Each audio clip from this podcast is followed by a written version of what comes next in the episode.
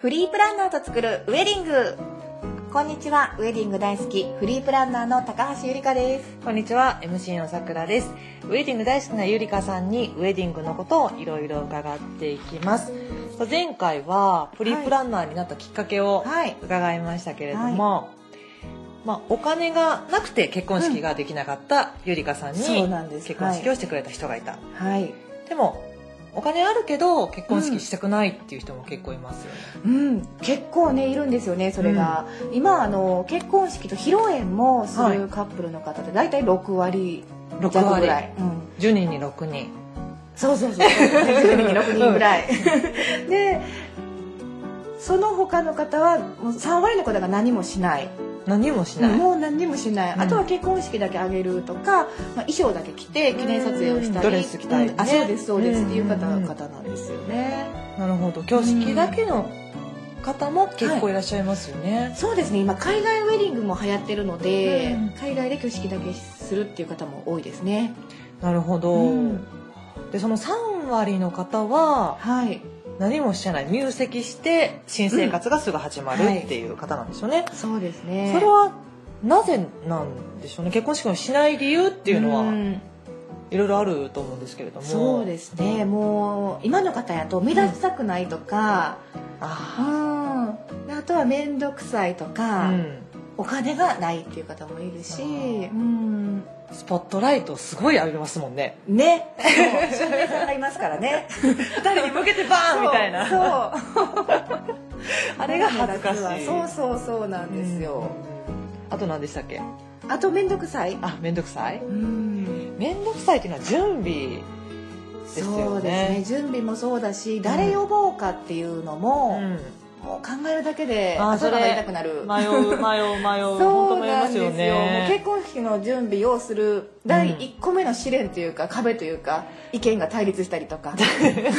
れってあの新郎側新婦側っていうのがあるじゃないですか、はいそれは人数は同じぐらいにしなきゃいけないんですか全然そんなことないですよやっぱり昔はあのー同じぐらいにするかどちらかといえば新郎側の方が多くなくてはいけないっていうような,、うんなんかそういうそういうイメージありますうん風習はありましたけど、今はそんなあのご両親が気にされなければいいんちゃうかなってあーそうですねうんご親族の方とか両親が OK であれば、そうですすね、やっぱり住んでるところによってもこう親戚の数もね違ったりそうですね、県外で結婚する場合もあるそうそしう遠くから来てもらううんそうですよそうでねすねうん招待客っていうのはやっぱりお仕事の関係だとか、うん友達もどこまで呼ぶのかっていうのは、まあね、すぐ決まる人もいると思うんですけどそ悩む方にはいろいろ相談に乗ってくれるんですかはいもう何で も何でもぶっちゃけお伺い話しても大丈夫そうですね、もうぶっちゃけてください。呼ばんでええんちゃうって言います。本当に。軽く呼ばんでいい じゃんでも誰かにそうやって言ってもらえると、んあそっかなって自分も安心するっていうかそうですね、やっぱり、なんか礼儀としてどれぐらい呼ばなきゃいけないのかとか、多分気にされてる方もすごく多いんですよね。この方もなんかあのお世話になったしとかそうそうこれからお付き合いするしとはいか、親にこの人呼べよって言われたりとかいろいろあると思うんですけど、うん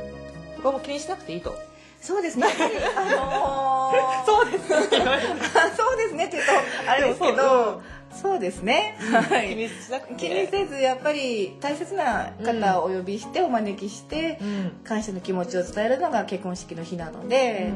うん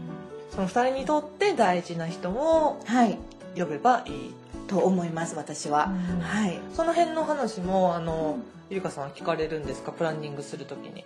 そうですねやっぱりまずあの会場探しから始めるんですけど、その時にやっぱり人数っていうのが大体把握できてないと、うんご紹介する会場も違ってくるのでそうですよね、うん50人と100人じゃ全然違いままあす全もんね。然違いますね、ねであの相談に結婚式をしたいなと思ってうん相談する前に、だいたい招待客の人数を決めておく、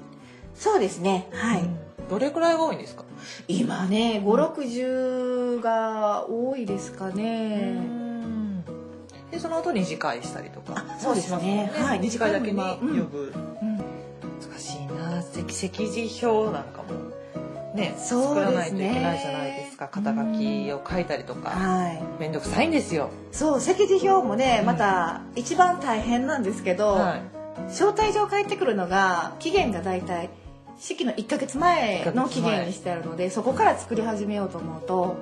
結構大変なんですよ 大ね変だから早く招待状の返事は返してあげてほしいんですけどなるほうど、ん結構ラストスパートの準備が大変なのででまあ面倒くさいっていうイメージはあるのかもしれないですね。ゆりかさんに頼むと席次表を作ってくれるあもうあいあのおっしゃっていただければあ本当あ本当ですかはい、はいあ料金いただきます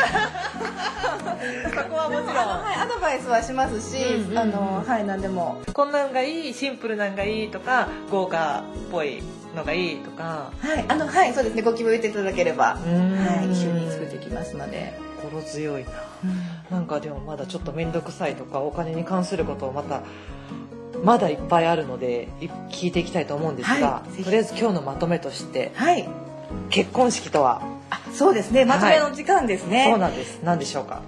あの今日のまとめはですね、はい結婚式は面倒くさくないです